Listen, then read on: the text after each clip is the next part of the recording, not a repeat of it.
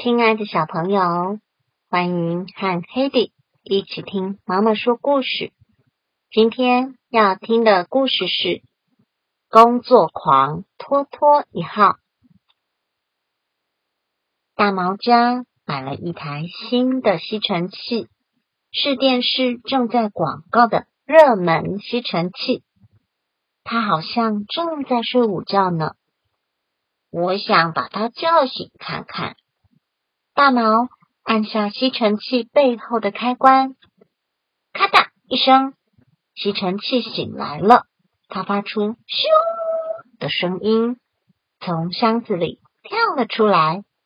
你好，我是托托一号，编号八八二之三，是最新型的吸尘器哦。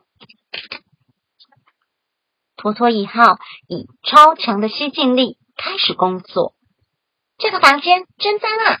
看我只要两三下就能打扫的干干净净。可是托托的精力太旺盛了，乒乒乓乓，他到处撞来撞去，不管是椅子、桌子、墙壁或是门板。大毛好不容易抓住托托，关掉他背后的开关。这个吸尘器怎么会这样？小闹钟翻看吸尘器的使用说明书啊，原来托托一号会自动寻找垃圾。电话也说，最新型设计虽然不错，可是你们看我的尾巴都被它弄断了。过了好几天，托托一号依然活力十足。他每天都以超快的速度从一个房间打扫到另一个房间。妈妈，借过一下，我要工作。桌子底下也难不倒我哦。托托，你看，你又弄坏东西了。大毛，你也该清理一下了。哎呀哎呀，托托，你快住手！谁都不能阻止我工作。咻咻，轰隆轰隆。咻咻，轰隆轰隆。结果有一天，谁来帮我停下来啊？托托没办法让自己停下来，即使关掉开关也不行。小闹钟和电话一起大喊：“托托失控了！”托托在屋里绕了一圈之后，就停止不动了。嗯。好像是因为没有垃圾，所以停下来了。老电视机镇定的说：“大毛松了一口气，啊，吓死人了！还是快送去修理吧。”就在这时候，外面的路上突然发出“哐当”一声，大家一起往外看，原来是一个空铁罐。看到铁罐的托托一号，身体发出响笛声，超强吸力的红灯闪个不停。救命啊！我的身体一直发抖。托托一号甩开大毛的手，往窗户冲过去。他撞破玻璃，吸入空罐。托托一号冲到外面之后，开始在街上狂奔。他不断的寻找垃圾。不停的把它们吸进肚子里。我想回家，可是我没吸光垃圾，停不了呀！托托一号哭了起来，他一边哭一边继续跑。咻咻，轰隆轰隆轰隆，咻咻，轰隆轰隆轰隆。哼哼哼，托托一号的小肚子快要装满垃圾了。不能再吸了，我的肚子快要撑破了。最后，托托一号用手抱着肚子，四脚朝天倒在地上。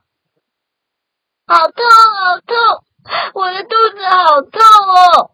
不止这样，他的背后还冒出浓烟。好烫，好烫！我的背好烫呀！托托的状况。造成街头一阵混乱。这时候，电气救护车赶来了。救护人员用灭火器在托托一号的背后喷洒泡沫，浓烟扑灭之后，他们把托托一号送进救护车里，紧急送去修理。救护车急速开往电器修理工厂。世界各地坏掉的电器都会被送到电器修理工厂，电器医生会负责把它们修理好。哎呀，太惊人了！肚子里竟然能够装进这么多各式各样的垃圾啊！医生从托托肚子里拿出来的东西有梅子饭团。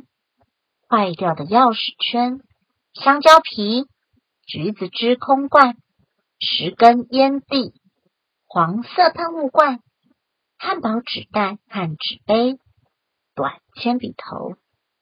大约修理了一个小时，电器医生放下螺丝起子，马达差一点就烧坏了。不过现在已经没问题了。托托一号。你现在觉得怎么样？嗯，肚子已经不痛了。大毛急急忙忙的赶到工厂。太棒了，托托，我好担心你啊！托托回家时，小闹钟和电话都高兴的拍手欢呼。托托一号呼的一声，在房间里转了一圈。怎么样？我是不是变健康了？以后请各位多多指教喽。托托，你累了吧？该睡觉啦。大毛咔嚓一声关掉它背后的开关。什么？已经到了睡觉时间啦？可是我还不想睡呢。托托肚子里咻咻呜呜呜的马达声慢慢的停止了。我是托托一号。商品编号八八二之三是最新型的。托托真的累了，最后连话都还没说完，就沉沉的睡着了。从此之后，托托一号没有再坏过，工作表现也很好。据说，直到大毛的孩子那一代，托托一号都还精力充沛的为他们工作呢。今天的故事就说到这喽，晚安。